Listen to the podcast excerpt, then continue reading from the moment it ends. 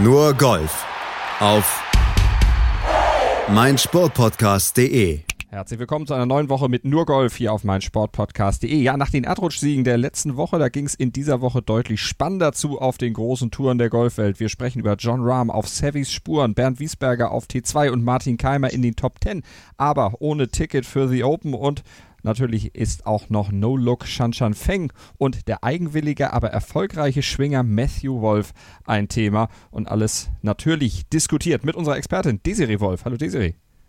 Hallo Malte. Wir hatten es schon mal irgendwann gesagt, die Namensgleichheit ist reiner Zufall. Ihr seid nicht verwandt. Leider, leider, leider. Aber du hast den eleganteren Schwung, das können wir schon mal sagen. Äh, möglicherweise ist mein Schwung tatsächlich etwas äh, weniger spektakulär und flüssiger als der von Matthew Wolf. Allerdings äh, bin ich auch keine PGA Tour Siegerin. Also insofern äh, muss man das doch sehr relativieren.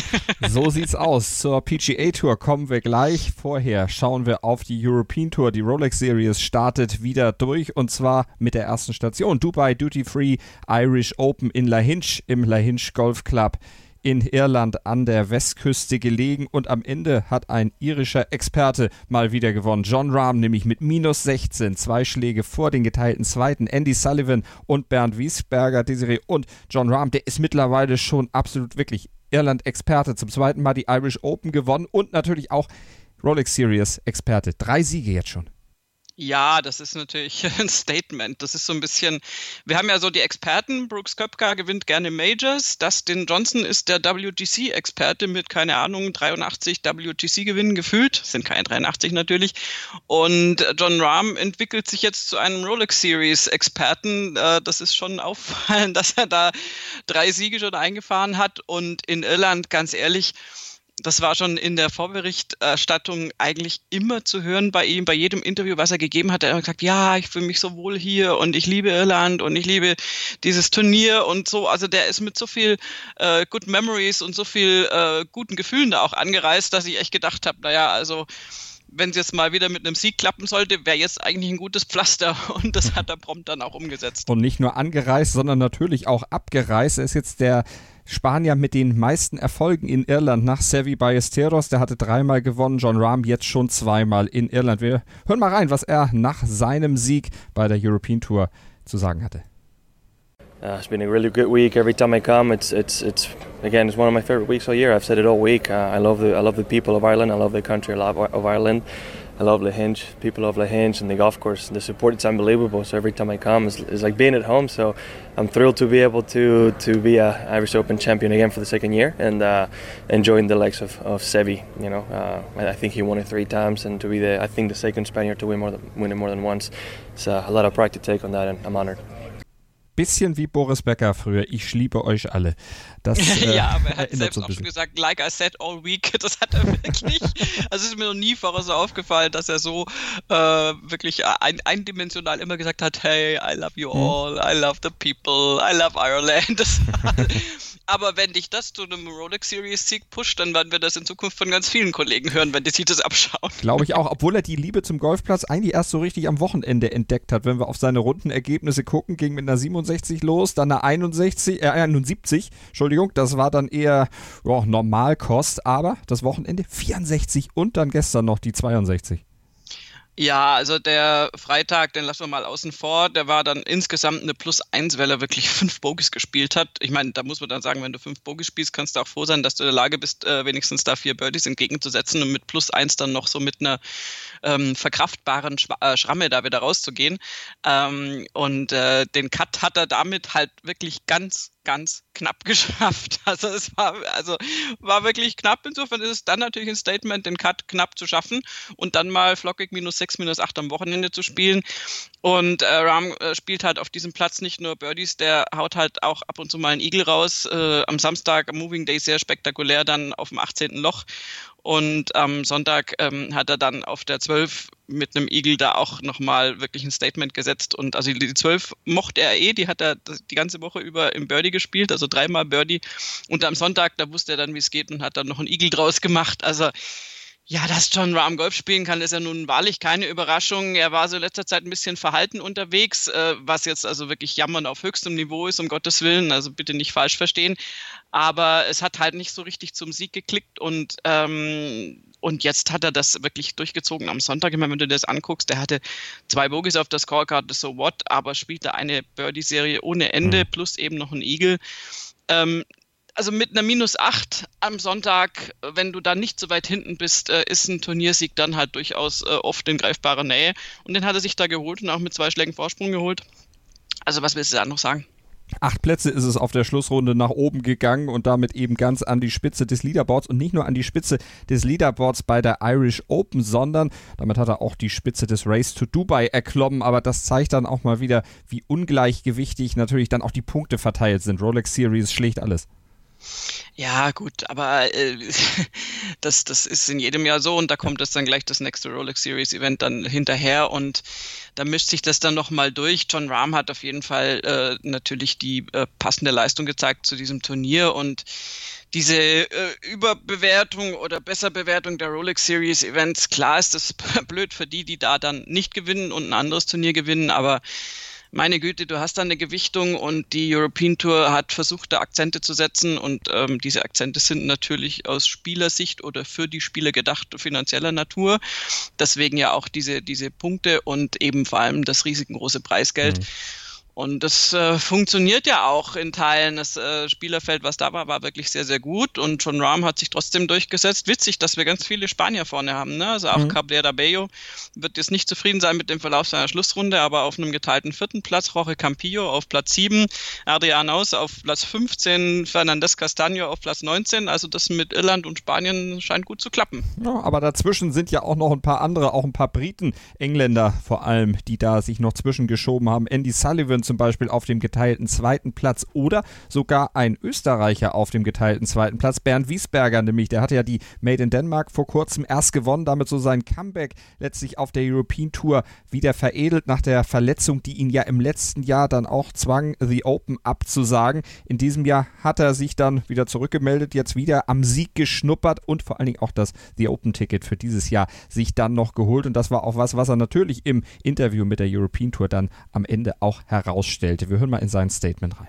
Ja, war gut. Ähm, ich habe leider mit Sicherheit in Mitte der Runde ein paar liegen lassen, aber äh, in Summe ein super Ergebnis hätte ich auf jeden Fall genommen Anfang der Woche. Und ja, einfach ähm, happy mit der Performance. Ähm, ja, und äh, sehr froh, dass, wie gesagt, ein, eines der Tickets für die Open Road rausgeschaut hat. Es war wahrscheinlich die, die härteste äh, Situation letztes Jahr, wie ich äh, mich für die Open äh, abmelden musste und, und äh, mein, äh, aufgrund der Verletzung äh, nicht, nicht antreten konnte. Und das macht es natürlich ziemlich, ziemlich schön, dass wir jetzt das Ticket für dieses Jahr in der Tasche haben und natürlich ähm, freue mich sehr darauf, nochmal Major dieses Jahr spielen zu können. Bernd Wiesberger also wieder bei den Majors dabei, wieder bei The Open dabei, Desiree, und in der aktuellen Form muss man ihn sogar ein bisschen auf der Rechnung haben.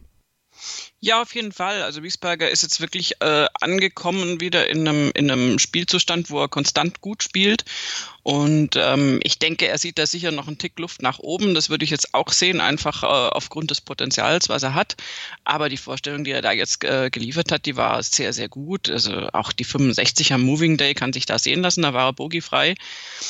Und ähm, auch ansonsten, er hat ja übrigens, äh, bei ihm war die 18 das konstante Birdie-Loch, äh, so wie 12 äh, bei, bei John Rahm. Da hat er wirklich immer die 4 äh, anstatt der 5 gespielt auf der 18. Das ist natürlich eine, ein Statement. Hat jetzt angesichts des Vorsprungs von John Rahm der ja schon im Clubhaus war, als Wiesberger da auf der 18 war, ähm, hat er da jetzt natürlich dann nicht mehr irgendwie challengen können. Aber äh, ganz generell war das eine sehr, sehr, sehr gute Turnierleistung. Und dann musst du äh, Bernd Wiesberger da immer auf der Rechnung haben. dass das äh, würde ich auf jeden Fall sagen. Und äh, was halt wirklich auffallend ist, ist äh, äh diese Open-Qualifikation ist ein riesen Achievement für alle Spieler. Und äh, er ist sicher super froh, dass er das jetzt hat.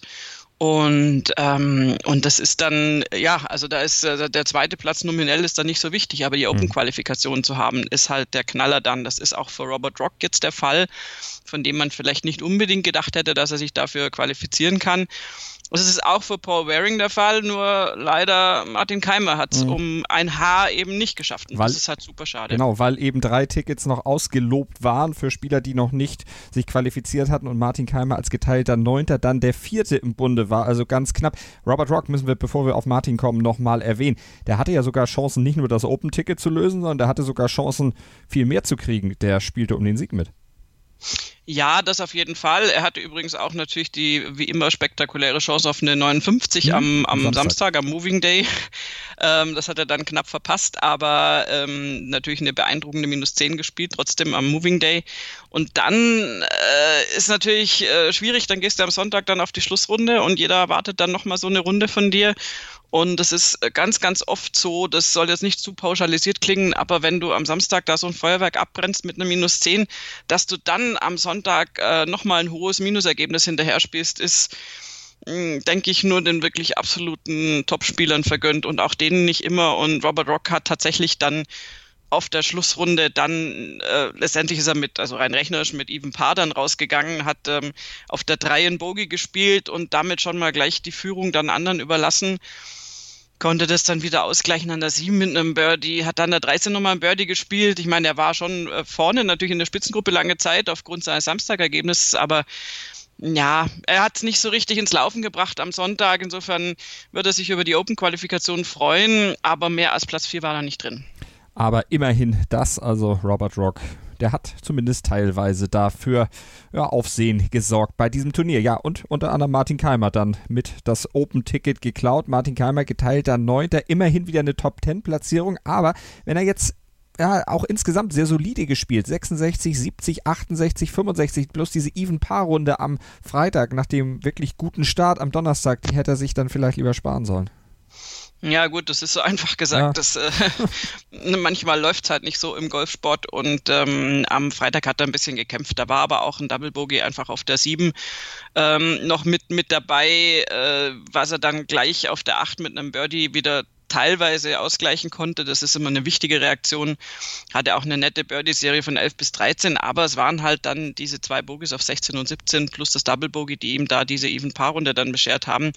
Und ähm, ja, also dafür waren dann wiederum die anderen Runden nicht spektakulär tief genug. Mhm. Und Robert Rock hat auch zweimal eine 70 gespielt, aber halt auch einmal die 60 da gehabt. Ich sage jetzt nicht, dass Martin Keimer der 60 äh, zwingend hätte spielen müssen, aber es hat es halt insgesamt, äh, äh, ja, also ehrlich gesagt, dieser neunte Platz, der, der interessiert ihn, glaube ich, nicht so, außer dass einfach dieses Top-10-Ergebnis natürlich braucht als Bestätigung und das sicher auch so sieht. Aber diese knapp verpasste Open-Qualifikation ist halt super ärgerlich. Mhm. Also das, ähm, da kann man jetzt einfach nur weitermachen, mit guter Form weiterspielen. Die ist definitiv konstant nach oben gehen jetzt bei Martin Keimer und vielleicht dann in letzter Sekunde das Open-Ticket dann doch noch in Schottland lösen. Nächste Woche hat er also noch eine Chance, das dann tatsächlich noch zu schaffen. Du sagst es, die äh, Form steigt auf jeden Fall an. Er kann da drauf aufbauen. Das sind jetzt schon mal drei oder ja drei sehr konstante Runden Vier müssten es natürlich werden dann in Schottland nächste Woche, aber er ist nicht weit davon entfernt. Das denke ich auch. Da kann natürlich was gehen, wenn das Wetter dann natürlich in Schottland dann entsprechend auch noch mitspielt. Martin Keimer, also geteilter Neunter, immerhin wieder eine Top-10-Platzierung. Und lass uns noch über den zweiten geteilten Vierten oder einen der drei geteilten Vierten sprechen, über Eddie Pepperell.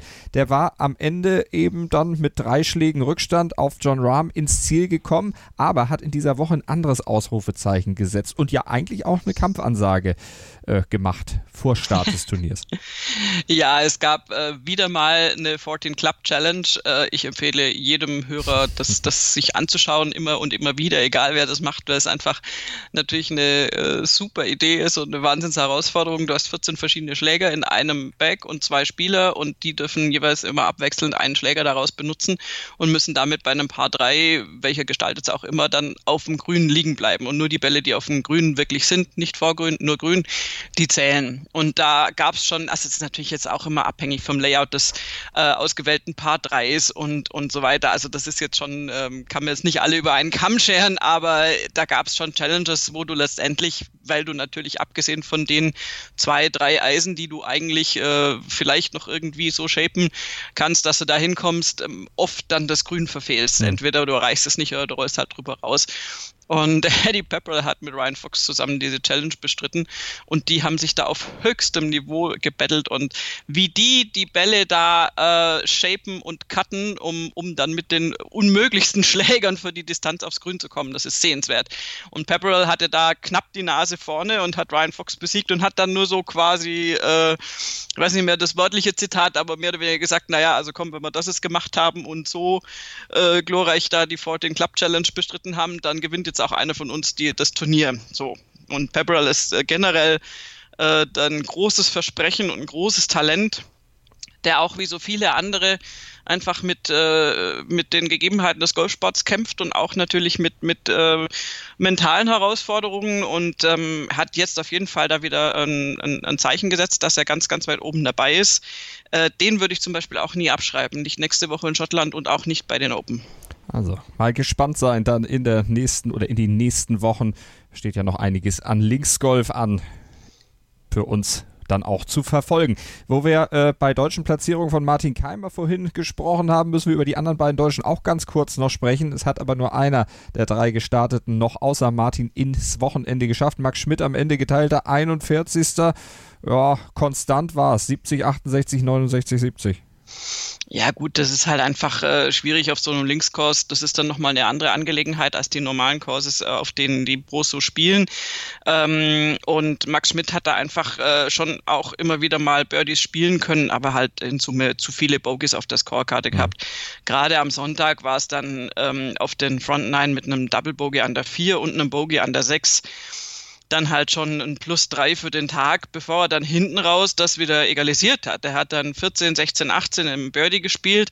Das ist ja eine gute Reaktion, aber da war es dann natürlich schon irgendwie, es hatte sich dann im Leaderboard noch nach oben gekämpft, aber da ging es dann natürlich nicht mehr um eine, um eine wahnsinnig äh, vordere Platzierung. Und äh, generell ist halt auffallend, dass, äh, wie gesagt, Potenzial für Birdies ist da, aber er hat halt wirklich am ersten Tag vier Bogies, am zweiten Tag eins, aber eben auch übersichtlich viele Birdies.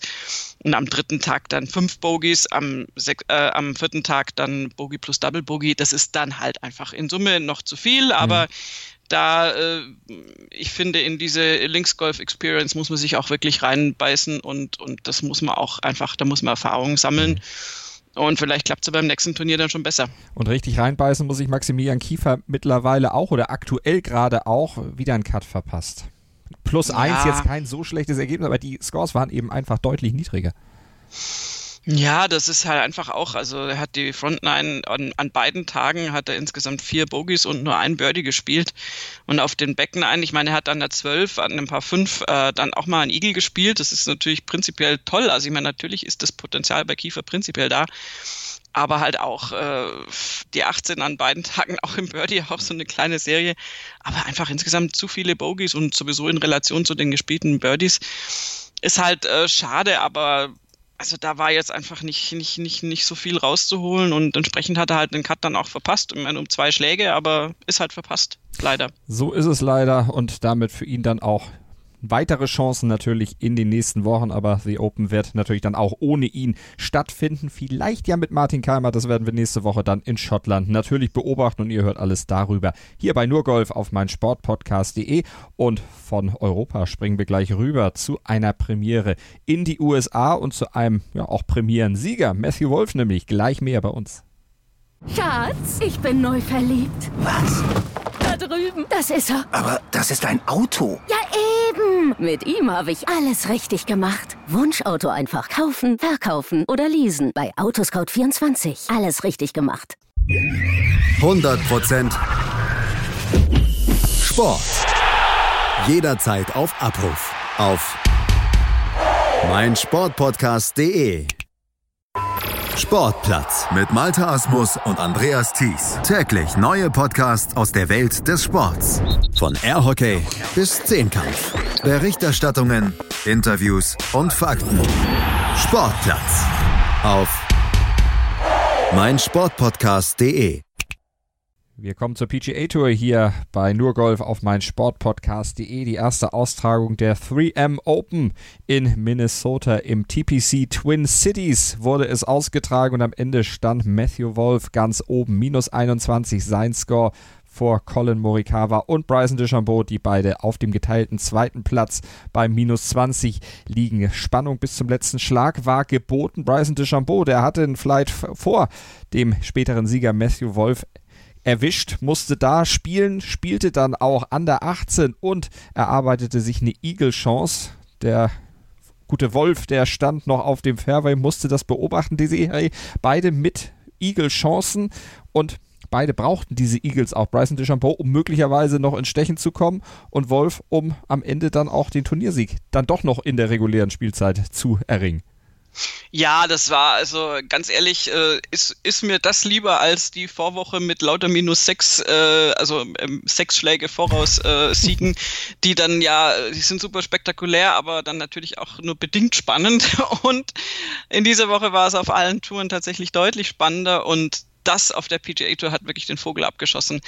Äh, Bryson DeChambeau hat die ganze Schlussrunde über irgendwie, ich meine, der spielt ja natürlich dann auch kein schlechtes Golf, aber er kam nicht so richtig ins Laufen. Mhm und steht dann an der 18 und nagelt da irgendwie den Ball dann auf einmal aufs Grün und du denkst so, what, was, was, was ist denn jetzt auf einmal mit Deschambeau los? Weil das Augenmerk war in der Übertragung eigentlich auf dem Flight danach ja. und, und, und äh, auf dem Zweikampf, den sich die beiden Youngster da geliefert haben. Und dann äh, macht er das Igel und zeigt die Faust und ist super emotional und macht da auf einmal dann Meldung und ist da dann ein Flag vor den beiden, die da auf dem Fairway stehen und du denkst so, oh wow, okay, mhm. jetzt das nenne ich mal unter Druck setzen. Und dann ging das schon, wo erstmal natürlich die Scorekarte unterschreiben und so und war dann aber im, im Hintergrund immer wieder eingeblendet. Und die beiden stehen natürlich auf dem Fairway und haben das echt mit angesehen und, und wissen natürlich ganz genau, also ein Birdie muss her, auf jeden Fall um ins Playoff zu kommen. Und äh, für, für einen Straight, äh, Straight Out Win brauche ich halt erst einen Eagle. Und Wolf hat sich wohl auch genau das gedacht und hat dann einen Annäherungsschlag gemacht und ähm, der war gar nicht mal so hervorragend, war so irgendwie auf dem Vorgrün, also eine Eagle-Chance, klar war es natürlich, weil er einen Putt dann hatte, aber es war jetzt definitiv nichts äh, Zwingendes und Colin Morikawa hat den besseren Schlag aufs Grün gemacht, war aber auch durchaus noch ein Stückchen weit weg ähm, von, von der Fahne. Und äh, dann wurde das so richtig spannend. Und in dem Moment dachte jeder, äh, inklusive meiner Wenigkeit und auch inklusive Droyson de Chambeau, dass das ein oder zwei Birdies werden wahrscheinlich zwei und dass wir einen Dreier-Playoff kriegen. Und mhm. dann kam es irgendwie anders. Ja, denn der gute Matthew Wolf, der lochte diesen Putt aus 26 Fuß Entfernung tatsächlich, spielte das Eagle und lag damit dann am Ende mit minus 20, 21 Einschlag vor Deschambeau und Morikawa und dem guten Bryson Deschambeau, dem fiel auf dem Platz dann die Kinnlade runter. Desiree, du hast mir den Screenshot vom, vom, von diesem, diesem Moment dann auch nochmal geschickt, wo ihm da wirklich alles aus dem Gesicht fiel. Ja, wobei der Screenshot natürlich blöd war, weil ja. das sieht man nur so einen Moment, dieser Moment dauert aber sekundenlang an. Das ja. war in der Übertragung. Der hat mir da auch leid getan, um Gottes Willen, weil ich meine, das ist ja, das war ein mega Move von, von der Chambeau. Das ist so ein Champions-Move, dass du eigentlich irgendwie so ein bisschen aus der Contention fast schon mhm. rausgefallen bist. Dann machst du einen Eagle auf der 18, so eine richtige Meldung und holst dir damit womöglich sogar direkt den Turniersieg, weil du die anderen so beeindruckst damit. Weißt du, das Szenario ist ja krass und bist eigentlich sicher im Playoff. Und dann musst du dazu gucken, wie Matthew Wolf da einfach mal einen doch durch einen deutlich unwahrscheinlicheren Eagle-Putt einfach reinzieht ja. und, und aber mit einer, mit einer Sicherheit, also von außen betrachtet zumindest kam es so rüber. Und dass er da die Kinnlade runterfällt, kann ich sehr, sehr gut verstehen. äh, und also da, da ist Bryson der Chambeau natürlich auch, äh, da war er definitiv mhm. nicht drauf vorbereitet. Hören wir mal rein, was er beim Golf Channel hinterher gesagt hatte, Bryson DeChambeau. Obviously disappointed that I didn't win. I knew I could uh, win. Um, shoot, it, it, was frustrating, you know, especially coming up, uh, uh, walking up 18, signing the scorecard and going, all right, this is going to be a playoff, and especially seeing where they were. I had no idea they would make that putt, and congrats to, to Matt. I mean, unbelievable to, to, make that and win for his first PGA Tour title, and hats off to him. He's a great player and obviously a stud, so he belongs out here. So hats off to him. Absolut, denn ich meine, wenn man äh, mal auf seine Statistik guckt, auf die Statistik von Matthew Wolf, vierter PGA Tour Start, erster Sieg, das ist eine mega Bilanz. Ja, vor allen Dingen, also der erste von diesen PGA Tour Starts war ja noch als Amateur. Und danach kamen dann zwei nicht so besondere Platzierungen, also äh, ein, eine Platzierung noch im Cut und ein verpasster Cut. Und dann einfach mal so einen Sieg rauszuhauen. Ich muss auch ehrlich gestehen, ich bin da immer super skeptisch, einfach aufgrund der Erfahrung, die man da irgendwann halt mal äh, so sammelt mhm. mit den Jungen auf der, auf der PGA Tour. Und ich habe im Verlauf der Schlussrunde an mehreren Punkten gedacht, ja, das ist richtig gut, was der da zeigt, aber ich hatte so meine Zweifel, dass er das durchhalten kann und dass er da wirklich bis zum Schluss noch, noch dann die Körner hat. Mhm. Da jemandem wie eben zum Beispiel Bryson DeChambeau, den ich immer so irgendwie noch im Hinterkopf hatte, dass der da noch so rumlungert, ähm, dann, dann Paroli bieten zu können. Und, und nach diesem Igel von DeChambeau, da dachtest du, das Momentum switcht es total. Und da diesen Putt dann zu machen, also ein Igel an 18 zu spielen, ist jetzt äh, für jemanden wie Matthew Wolf mit dem Potenzial nicht zwingend äh, jetzt was Überirdisches, aber mhm. dieses Igel in dieser Situation zu spielen und mit angesehen zu haben, wie der schon Buchwacher diesen Putt macht, äh, der eben auch zum Igel führt, das ist, es ist irre. Also es ist fast unbeschreiblich und ähm, also es hat schon irgendeinen, irgendeinen äh, Text im, im Internet auf der PGA Tour oder ich weiß nicht wo, ähm, schreibt eben auch davon, dass die 3M ähm, jetzt definitiv in Erinnerung bleiben, auch wenn da kein Tiger Woods am Start war. Ähm, aber dass die als das praktisch Coming-out-Turnier ja. von, von, von Matthew Wolf jetzt äh, in Erinnerung bleiben werden. Und das ist auch so. Das ist blankes Spektakel gewesen und, und, und so thrilling. Und ich hätte dann, ehrlich gesagt, noch nicht mal ausgeschlossen, dass Colin Morikawa noch, äh, noch äh, nachzieht und auch noch das Igel macht. Das hat er dann leider knapp nicht geschafft. Das hat mir dann schon fast leid getan. Und äh, für ihn ist natürlich dieser geteilte zweite Platz mit Bryson ja. DeChambeau trotzdem auch eine Sensation, aber also was die beiden da geliefert haben, die sind sich dann auch in den Arm gelegen, die kennen sich natürlich, da gehört auch Viktor Hofland noch dazu, mhm. zu dieser Generation, die jetzt Amateur waren und Profi geworden sind und More, meine Güte, was da also noch, noch, noch schlummert an Potenzial, das ist irre. Ja, die Corn Ferry Tour, die wir ja jetzt auch in den letzten Wochen schon öfter mal zitiert haben, die ist durchaus lieferfähig. Da kann noch einiges nachkommen. Messi Wolf, 20 Jahre, 2 Monate, 23 Tage, sein alter, jüngster PGA Tour Sieger seit 2013, ein gewisser Jordan Spieth mit 19 und ein paar zerquetschten 19 Jahren, 11 Monaten und 18 Tagen sein erstes Turnier damals bei der John Deere Classic gewonnen hat. Also, das ist schon ein richtiges riesiges Ausrufezeichen, was er da äh, gesetzt hat. Darf ich da kurz einhaken? Aber klar. Weil, äh, also das ist ja an sich schon bemerkenswert, aber ähm, jeder der sechs Spieler, die vor ihm das geschafft haben, also in dem Alter eben das erste Turnier zu gewinnen, haben mindestens drei Majors gewonnen. Ah. Das sind Tiger Woods, Ballesteros, Mickelson, Floyd, McElroy und Spieth. Ah. Also da ähm, sind die Erwartungen jetzt natürlich äh, ins Unermessliche gestiegen und ähm, äh, Matthew Wolf hat da also jetzt äh, prominenteste Gesellschaft um sich rum, beziehungsweise hat sich in prominenteste Gesellschaft gespielt. Das ist, das ist irre und wenn, also ich, ich würde gerne einmal noch kurz, kurz Bezug nehmen auf, auf den Schwung von Matthew Wolf, das kann man ja nicht unerwähnt lassen. Stimmt. Wir hatten den ja schon mal analysiert und also das, das Beeindruckendste nach dem Sieg oder einer meiner ersten Gedanken war, wie krass und wie bemerkenswert, dass er es geschafft hat, sich von niemandem umbiegen zu lassen. Also dass er mit diesem Schwung, der, der nun wirklich also fernab von jedem Lehrbuch ist und wo du eigentlich denkst, wie kann das dann funktionieren, dass er es geschafft hat, sich damit durchzusetzen und dass er, dass ihn niemand verbogen hat. Das ist natürlich auch äh, letztendlich Credits zu seinem, äh, an, an seinen Swing-Coach, äh, Swing der dann, äh, der daraus das Optimale rausgeholt hat aber der, der diesen ganzen äh, komischen, also erstmal diese äh, Waggle-Bewegung, dieser, dieser Hüftknick, der ist mhm. ja sehr, sehr, sehr lustig irgendwie. Und dann, dann dieser zu steile Aufschwung und dann der Abschwung, das sieht alles, also wenn ich Jim Furyk nicht mag, darf ich das eigentlich auch nicht mögen. Ich wollte gerade sagen, du magst ihn nur, weil er Wolf heißt und äh, der Schwung ist dir in dem Fall egal. Du bist voreingenommen gegenüber Jim Furyk. Okay, gut. Nein, ich muss ganz ehrlich sagen, der Schwung von Matthew Wolf, also äh, macht mich schon auch so ein bisschen schwindlig, wobei er, der ist so krass, dass er dann schon wieder lustig ist.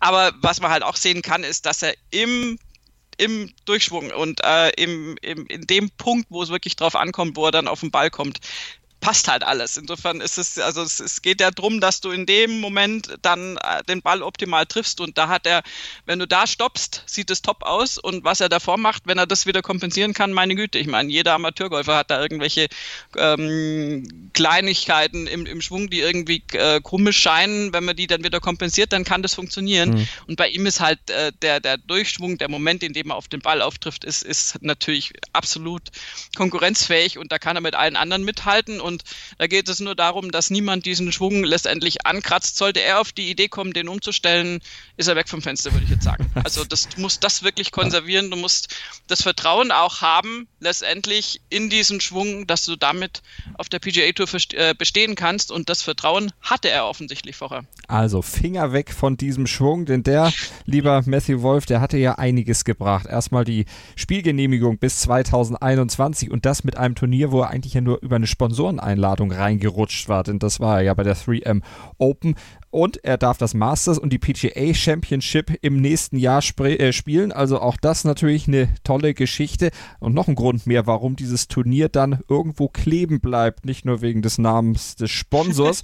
Aber lassen wir Matthew Wolf noch mal selber ein bisschen erzählen beim Golf Channel. Uh, it was hectic. You know, the first couple starts, I, I, I didn't wasn't feeling great with my swing, and I was struggling a little bit. Uh, barely made the cut at Travelers and missed the cut at Rocket Mortgage, and you know, kind of just went back to how I used to play in college and, you know, just freed up. And I told myself that I know I'm good enough to be out here. And uh, it's a whirlwind of emotions. You know, I was sitting in my hotel room at nights thinking, you know, what am I doing here? It's, you know, I, I haven't, I don't feel comfortable with my game at all.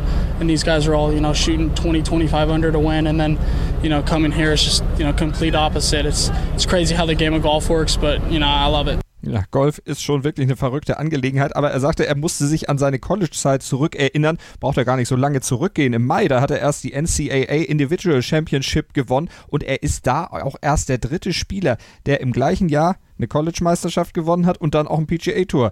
Äh, nach Ben Crenshaw und Tiger Woods auch da. Beste Gesellschaft. Ja, beste Gesellschaft auf jeden Fall. Ähm, ich hau jetzt mal eine steile These raus, die mir sicher irgendwann wieder irgendwie äh, um die Ohren fliegen Schreib wird. mal mit. nee, nee, aber ähm, ich glaube, dass, also wenn du jetzt das hörst, dass jetzt ähm, Wolf in seinem dritten offiziellen, also nicht als Amateur gespielten PGA Tour Event schon zurückblickt, dass er bei zwei vorangegangenen Events äh, Zweifel hatte und sich nicht sicher war und so. Ich meine, das hat jetzt grundsätzlich jeder, das ist nicht nichts nichts Aufregendes. Hm. Aber bei ihm ist es immer diese Schwungsache und ich behaupte jetzt mal, wenn es bei ihm aus irgendeinem Grund jetzt so gewesen wäre, dass der eine ganze Saison auf der PGA Tour spielt, ja auch relativ früh diese Entscheidung trifft, da jetzt äh, die Tourkarte zu, ähm, anzustreben und eben den, den Amateurstatus zu verlassen. Und dass er, wenn er da jetzt lange auf den ersten Sieg hätte warten müssen, ähm, kommen, glaube ich, jetzt mit diesem äh, mit diesem sehr speziellen Schwung dann zu viele Zweifel. Und also ich glaube, also andersrum gesagt, ich glaube, diesen Schwung äh, durchzuhalten. Und ähm, ich meine, der hat ja, also Vergleiche zu Jim Furyk sind ja nett, aber Jim Furyk hat nicht die diese Ballspeed, die die Matthew Wolf äh, generiert. Der hat, glaube ich, 190 äh, Meilen da im, im, im, im Durchschwung. Das ist das ist halt richtig äh, richtig krass. Und ähm, insofern, äh, also er braucht eigentlich das Zutrauen in den Schwung und diese Bestätigung, dass er jetzt im dritten Profiturnier mit diesem Schwung gewinnen konnte, die wird für ihn sicher mental mal noch ganz wichtig werden. Und ich glaube, es wäre immer noch schwieriger geworden im Vergleich zu Viktor Hoffland und Colin Morikawa, jetzt den, den beiden Kollegen ja, die ja beide auch vom Amateur zum Profi jetzt gewechselt sind, die gleiche Generation sind die ja, also gerade Hofland ähm, ist, ist, ist, ist ein unglaublich stabiler Schwungtyp. Morikawa äh, ist ein ganz anderer Typ, zierlicher und, und, und aber, aber wunderschöner Schwung und, und, und auch sehr stabil. Und da wäre, glaube ich, irgendwann wären die Zweifel gekommen, ist dieser Schwung wirklich PGA Tour tauglich. Insofern ist es äh, dafür vielleicht ganz wichtig gewesen, dass der Sieg schon so früh kam und dass er dieses Selbstvertrauen da jetzt mitnehmen kann und dann äh, da hoffentlich auch in Zukunft niemanden ranlässt, weil, wie gesagt, wenn du da äh, diesen Ablauf jetzt ändern würdest, du darfst dann nur kleinste äh, äh, ähm, Sachen natürlich äh, noch, noch verbessern, das, das machst du immer, das ist klar, aber dieses grundsätzliche Setup, was so eigenartig ist, das musst du aufrechterhalten. Und das mhm. wäre, denke ich, schwierig geworden, wenn du sehr lange ohne Sieg und ohne sichtbaren Erfolg unterwegs bist. Und es ist ja dann auch ein Trademark, von daher auch was, was sich natürlich vermarkten lässt und dann entsprechend auch natürlich ihm zuträglich ist, in finanzieller Hinsicht bestimmt, was ihn einfach auch haften blei äh, bleiben lässt in den Gedanken der Golffans. Und ihm natürlich, wir haben es eben gesagt, auch viele neue Startmöglichkeiten dann im nächsten Jahr auch noch garantiert bei den Majors. Wir hören mal rein, darüber hat er sich nämlich auch geäußert. I mean, it's like I said, it's everything I could have dreamed of. It, uh, it definitely frees me up. That's something that I felt like the six starts don't really do. And, uh, you know, you feel kind of you know, a little a little rush to get get your card, and you know, it's hard, but at the same time, you know, it's like I said, from week to week, it changes a lot, and um, all those things are things that I've dreamed of from you know the day I could start walking and start swinging. So I'm just happy to be here and glad my mom was here and my brother, and you know, it was, it was awesome. Und auch da wieder, wie wir es ja so oft berichten, die Familie als Rückhalt. Die brauchst du natürlich, klar. Sein Bruder war da, seine Mom war da, ähm, geben ihm die Unterstützung. Aber du siehst schon in diesen Interviews natürlich, wie, wie, wie groß der Druck da ist auf die Spieler. Und ähm, ich, ich bin sehr, sehr gespannt, wie das weitergeht mit Matthew Wolf. Er hat, äh, ich sehe das ein bisschen so und das ist zugleich auch eine Gefahr. Matthew Wolf hat mit diesem Schwung, mit diesem sehr spektakulären Schwung, wie auch immer man ihn jetzt genau benennen möchte, und äh, auch mit seinem Namen tatsächlich, weil es gibt ja schon das Wolves Pack. Es gibt mhm. schon die Leute, die dann auf dem Kurs, also die Fans, die wie, bei, wie die bei Andrew Johnston dann eben Beef schreien, äh, machen die dann bei Matthew Wolf eben das Wolfsgeheul. Und das ist dann, das ist so ein, wie du gesagt hast, so ein Trademark, damit kann man sich identifizieren und damit wirst du sehr schnell sehr populär. Und äh, Andrew Johnston hat erst neulich in einem European Tour Blog äh, sehr offen drüber geschrieben, wie schwierig das ist, wenn man da so hochgehypt mhm. wird auf einmal. Und äh, das kann Matthew Wolf natürlich genauso passieren. Auf der anderen Seite ist er in guten Händen, auch speziell bei seinem Swing Coach bei Gankers, der äh, prophezeit hat, dass Matthew Wolf da äh, Furore machen wird. Das ist jetzt mal für den Moment eingetreten und es gilt jetzt eben das System zu schützen. Mhm. Das klingt das ein bisschen bescheuert, aber, ja, aber es ist tatsächlich, du musst den Schwung wenn auch natürlich optimieren, aber im Prinzip in seinem Ablauf so lassen, wie er ist. Und du musst natürlich die Psyche des Spielers immer wieder stärken und, und aufrechterhalten. Wenn er so weitermacht und dann weitere Turniere gewinnt, wird es äh, erstmal einfacher sein aber auch bei Matthew Wolf werden natürlich äh, Phasen kommen, wo, und sie, die letzten zwei Turniere, mal ein verpasster Cut, wo du natürlich denkst, äh, Moment. Mhm. Und dieses Statement jetzt einfach so früh einen PGA Tour Sieg eingefahren zu haben, wird ihm aber in der Zukunft noch wahnsinnig helfen. Auf ganz, also auf jeden Fall, da bin ich mir ganz sicher. Vor allen Dingen dann, wenn wir vielleicht mal in einem Schlussflight eines Majors in naher Zukunft Tigers Raw gegen Wolves Howl hören. oh, oh, uh. ja, komisch, wenn ich Golf spiele, heult irgendwie keiner, außer ich vielleicht oh, selbst. Aber aus anderen Gründen. so ist es, deshalb sitzen wir ja auch nur hier und jaulen über Leistung anderer, ne? so soll es ja auch sein. Nein, alles gut, aber das wird eine große, große Geschichte werden, wenn die mal aufeinandertreffen sollten. Auf jeden Fall Matthew Wolf mit einer sehr, ja, gut aussehenden Zukunft stand jetzt, muss man ja im Sport immer mit dazu sagen. Kurze äh, Chronistenpflicht noch zu den deutschen Ergebnissen, denn auch da waren natürlich zwei Deutsche am Start. Äh, äh, Stefan Jäger, geteilter 66. und Alex Shaker, der hat leider den Cut nach zwei Runden verpasst. Wir würden uns wiederholen, wenn wir das jetzt wieder analysieren, zumal wir ja auch nicht viel gesehen haben, aber im Grunde trifft auch hier wieder das zu, was wir in den letzten Wochen auch schon besprochen haben. Die beiden brauchen auf jeden Fall Punkte, um sich natürlich dann die Tourkarte für das nächste Jahr noch zu sichern. Werden wir untersuchen die Operation dann in den nächsten Wochen und gleich auf die LPGA Tour kommen. Und da gab es auch eine strahlende Siegerin, Shan Shan Feng, nämlich die wusste allerdings erst, als sie dann auch wirklich gelocht hatte, dass sie auch gewonnen hat. Dazu gleich gleich mehr bei uns hier bei Nur Golf auf meinsportpodcast.de. Sport für die Ohren. In deinem Podcatcher und auf meinsportpodcast.de. Willkommen bei meinsportpodcast.de. Wir sind Podcast. Wir bieten euch die größte Auswahl an Sportpodcasts, die der deutschsprachige Raum so zu bieten hat. Über 20 Sportarten Mehr als 45 Podcast-Serien, über 9000 veröffentlichte Podcasts und über 5 Millionen Podcast-Downloads allein im Jahr 2018. Wir sind Podcast. Wir sind meinsportpodcast.de. Wir kommen zur LPGA Tour hier bei Nurgolf auf meinsportpodcast.de mit Desiree Wolf und Malte Asmus und wir schauen zur Thornbury Creek LPGA Classic und der Siegerin Shan Shan Feng. Minus 29 am Ende ihr Score vor Aria Yutanugan, die belegte Platz 2 mit minus 28 und bei minus 25 da stehen die geteilten dritten Amy Yang und Tiffany Yo.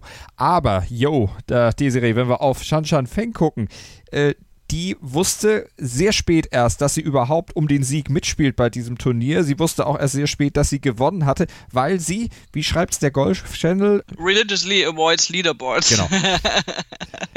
ja, also bei Shantan Feng ist tatsächlich, äh, also ich, ich verstehe es überhaupt nicht. Ich kann es kaum nachvollziehen, wie das auch technisch überhaupt durchführbar ist.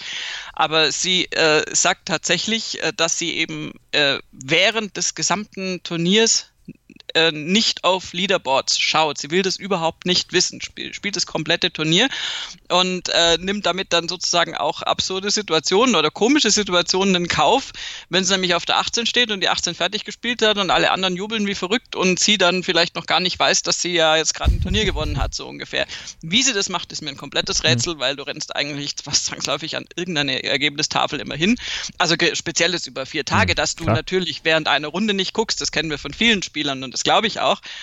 Aber ähm, nun ja, und sie hat dann äh, schon eben so ein bisschen suffisant gesagt, dass sie eben aufgrund der, äh, der Ansetzung dass sie eben im letzten Flight war, dann natürlich daraus äh, zumindest die Information ziehen konnte, dass sie um den Sieg mitspielt.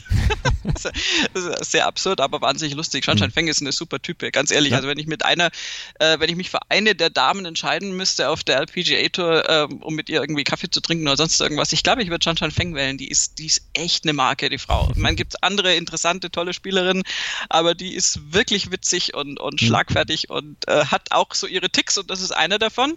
Und am 18. Grün hat sie es dann, glaube ich, so ein bisschen eingeholt, weil da hat sie nämlich die Situation gehabt und hat aufs Leaderboard geguckt, aus Versehen natürlich. Ja nicht mit Absicht und dann wusste sie zumindest, wo sie steht und dann war sie ein bisschen nervös, aber hat sie am Ende dann doch noch hingekriegt, Birdie am Schlussloch und da hat sie das Ganze unter Dach und Fach gebracht und damit auch ihre 20-monatige Siegdürre dann endlich beendet gehabt. Die war ja mal Nummer 1 der Welt, 23 Wochen lang am Ende der Saison 2017 und dann auch noch zunächst in 2018. Danach kam so ein bisschen Einbruch. Wir hören mal rein, was sie zu dieser Zeit, vor allen Dingen wie es auch war, Nummer 1 zu sein, gesagt hat bei der LPGA Tour. Well, I, I was a little bit lost after I became the world number one because, you know, I'm a person that I like to chase the others. But, you know, when you're at the top, like everybody else were like, you know, chasing you. So, um, you know, I wasn't really uh, used to that.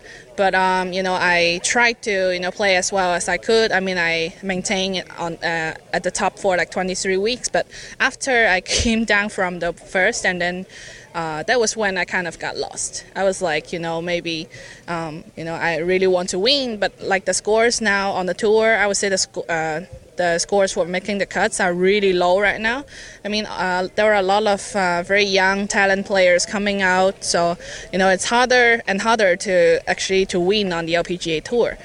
But I always had that belief in myself that you know I could win again. So um, you know I proved that this week. Und es hat ja nach 20 Monaten dann endlich wieder geklappt, die Serie. Aber was sie sagte, äh, sie mag nicht die Gejagte sein. Vielleicht auch ein Grund, warum sie nicht so gerne auf Leaderboards guckt. Die, der Druck vielleicht dann doch zu groß, selbst bei so einer erfahrenen Spielerin und ja auch dekorierten Spielerin. Äh, ja, keine Ahnung. Ich finde ja, dass es sich widerspricht, weil um jemanden jagen zu können, musst du ja die Ergebnisse kennen. Das weißt du so? Also da beißt sich das irgendwie so ein bisschen, finde ich. Ähm, ja, ich, ich glaube, es ist generell, ich glaube, Shan Shan Feng, also wenn sie wirklich das so macht, wie sie sagt, mit äh, gar nicht aufs Leaderboard gucken und so, und das glauben wir jetzt einfach mal, dann ist das Jagen, glaube ich, eher bildlich gemeint. Mhm. Äh, das, das Jagen nach einem guten Score, äh, da könnte man natürlich sagen, ja, das kannst du ja als Nummer eins auch, aber da hast du tatsächlich einfach aufgrund dieser ganzen Interviews, die du dann hast und aufgrund deiner Position, hast du das Gefühl, die Meute im Nacken zu haben und äh, das allein das ist jetzt das x-te Interview. Das haben wir bei Arya Yuta Nugan gehabt, das haben wir bei Jason Day gehabt, das haben wir also, ob jetzt Herrentour, Damentour, immer wieder bei den Nummer 1 Spielern dieses Erreichen dieser Nummer 1 Position und dann diese äh, leichte Ratlosigkeit, ja, Moment, jetzt bin ich da und was mache ich denn jetzt damit und wie verhalte ich mich denn damit? Und insofern ist das ein weiterer Einblick, wie man das dann empfinden kann, wie man das sehen kann. Und ähm, ja, und auch wie weit es dann wieder runtergehen kann. Ich meine, äh, Absturz, äh, Absturz in Anführungszeichen, andere würden sich drüber freuen, aber Absturz auf Platz 26 in der Welt, äh, nachdem du mal Weltranglisten Erste warst, innerhalb von einem Jahr, das ist schon krass. Und ähm, insofern ist es für Shan Shan Feng jetzt, glaube ich, super wichtig, diesen Sieg wieder mal äh, nach 20 Monaten dann mal wieder eingefahren zu haben. Ähm, sie sagt selbst, sie ist überzeugt davon, gewinnen zu können, aber da, das kannst du dir halt auch nur eine, bestimmte Zeit einreden dann wird es sehr, sehr, sehr, sehr anstrengend. Ähm, und mit diesem Sieg jetzt, den sie auch so beeindruckend rausgespielt hat, ähm, ist ja da, glaube ich, wirklich ein, ein, ein, sehr, sehr großer Schritt wieder zurück in die absolute Weltspitze gelungen.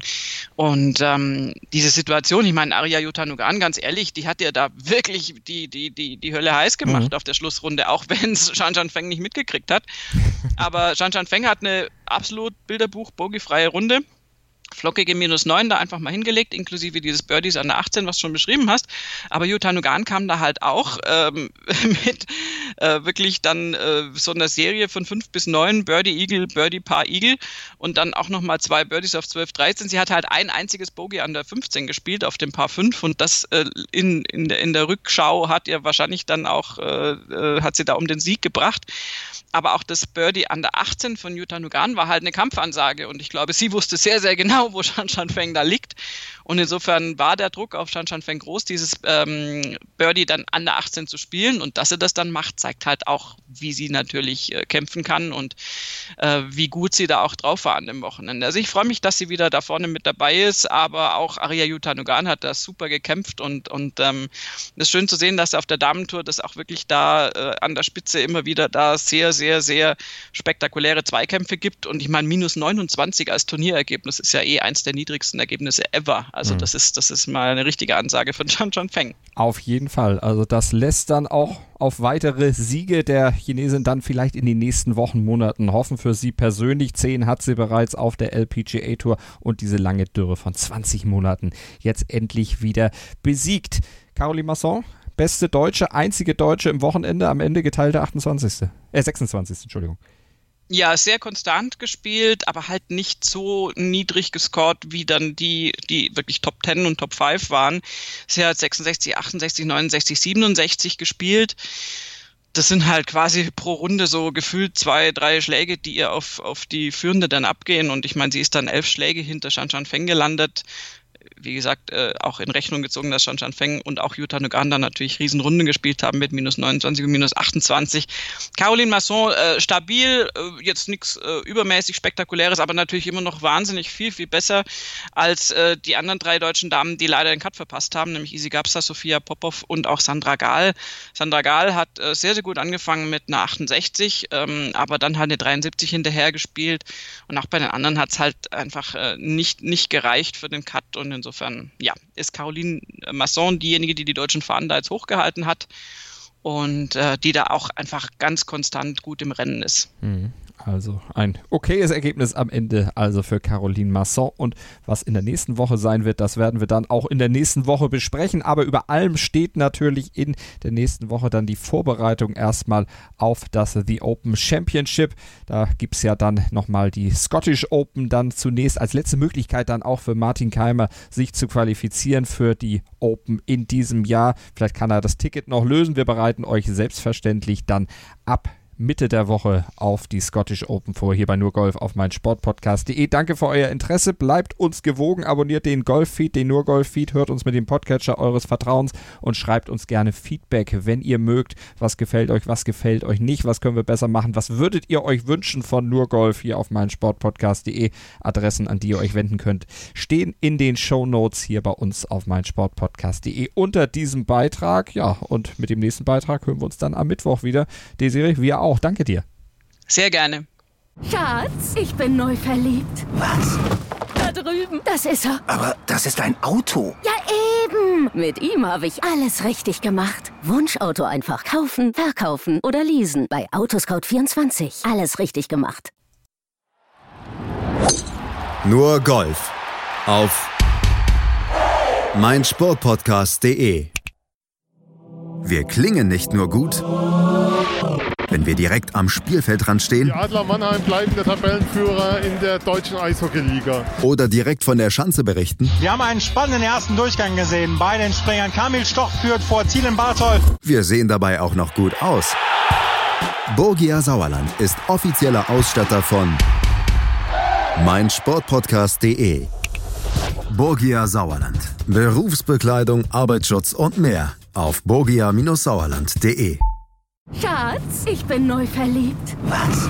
Da drüben. Das ist er. Aber das ist ein Auto. Ja, eben. Mit ihm habe ich alles richtig gemacht. Wunschauto einfach kaufen, verkaufen oder leasen. Bei Autoscout24. Alles richtig gemacht.